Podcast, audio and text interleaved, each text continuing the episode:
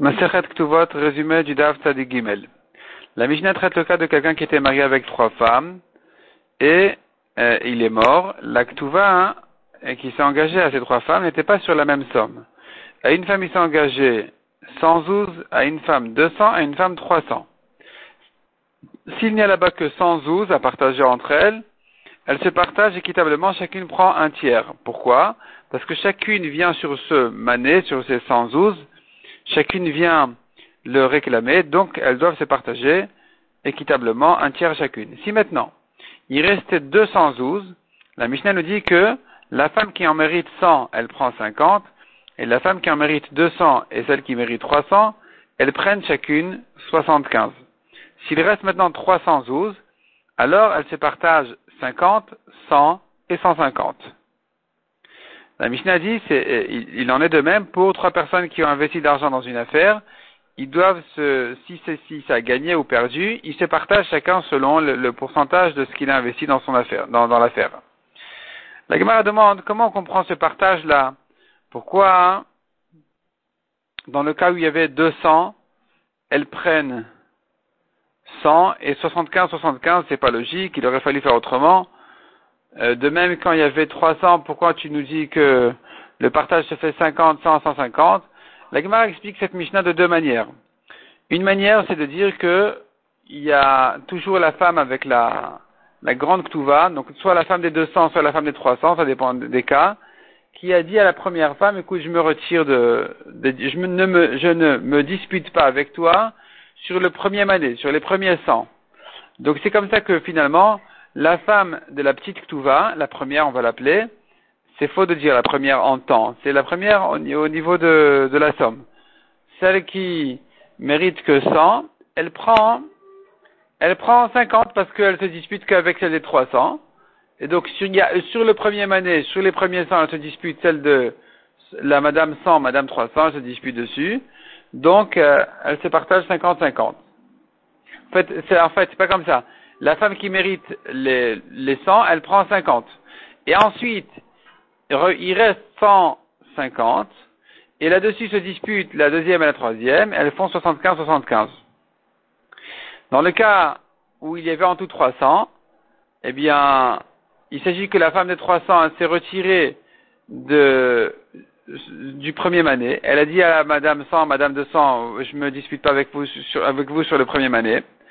Donc, le premier elles se sont partagées 50-50. La femme du mané s'est retirée. Mané, c'est 112, donc elle s'est retirée de là. Elle a essayé, elle a terminé ce qu'on lui a donné. Il lui reste maintenant à la femme des 200. Il, elle revient réclamer maintenant encore euh, ce qui lui manque. Donc, euh, elle vient partager avec Madame 300. Et c'est comme ça qu'elle se retrouve, la deuxième avec 100 euh, c'est-à-dire la première avec 50 comme on a dit, la deuxième avec 100 et la troisième avec 150.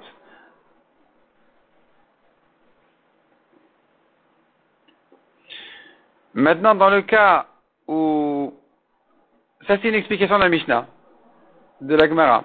Deuxième explication, c'est de dire il n'y a pas une femme qui s'est retirée ou quelque chose comme ça.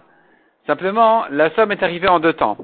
En premier temps, il y a 75 qui sont arrivés, il y avait 75 à la mort, et elles sont partagées 25, 25, 25. Plus tard, le reste de la somme est arrivé.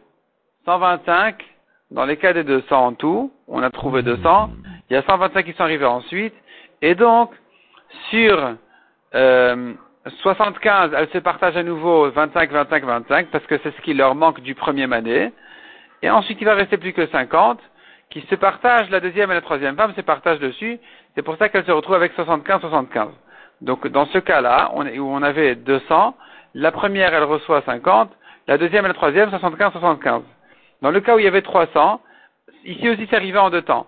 En premier temps il y avait 75, elles sont partagées 25, 25, 25, le reste est arrivé plus tard. Donc sur 75, chacune prend encore 25, parce que chacune vient dire, mais attends, mais sur le premier mané, il me manque encore 75, donc elles reviennent se disputer sur le premier mané, et elles prennent encore chacune 25 des 75 qui leur manquent, et donc il y a 150 qui ont déjà été distribués, il manque 150, 100 pour sur 100 de ces 150-là euh, se disputent la deuxième et la troisième femme, parce que c'est le deuxième année, et les deux elles le méritent, donc chacune prend 50. Donc elle se retrouve avec déjà, les deux, elles se retrouvent avec 100. La première, elle se retrouve avec 50, elle est partie. La deuxième et la troisième, elle se retrouvent pour l'instant avec, la deuxième, elle se retrouve avec 100 et elle s'en va. La troisième, il lui reste 50 qu'elle prend, ça fait 50, 100, 150. En ce qui concerne, dans les affaires, on a dit, si ça a gagné, on se partage selon chacun ce qu'il a mis. Pareil si ça a perdu. La Gemara dit que Shmuel vient ramener une halakha qui dit non, des gens qui ont investi de l'argent dans les affaires, ils se, partagent le, le gain, les revenus, moitié-moitié.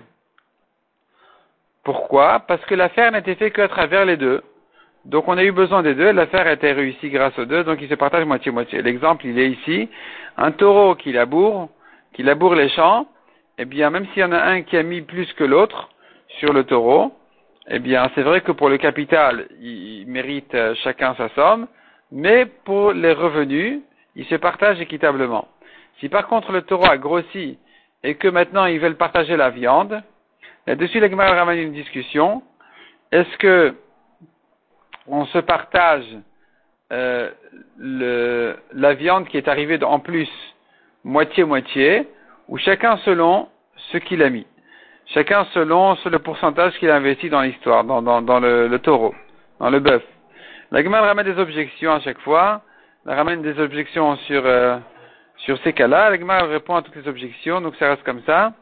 Cette marloquette-là, en ce qui concerne la viande, et puis le chidouche de Shmuel qui nous a dit que quand ils ont gagné dans les affaires, ils se partagent moitié-moitié. La Gemara l'objet de notre Mishnah qui a dit, mais chacun, il doit se partager en fonction des pièces, de ce qu'il a mis. Et la répond aussi au cas de notre Mishnah, il ne s'agit pas d'un cas où il y a un gain qui est venu de l'extérieur, ou, bien ils ont perdu dans les affaires, où là, vraiment, ils devraient se faire moitié-moitié. Notre Mishnah parle d'un autre cas, d'un cas où c'est les pièces elles-mêmes qui ont vieilli, par exemple.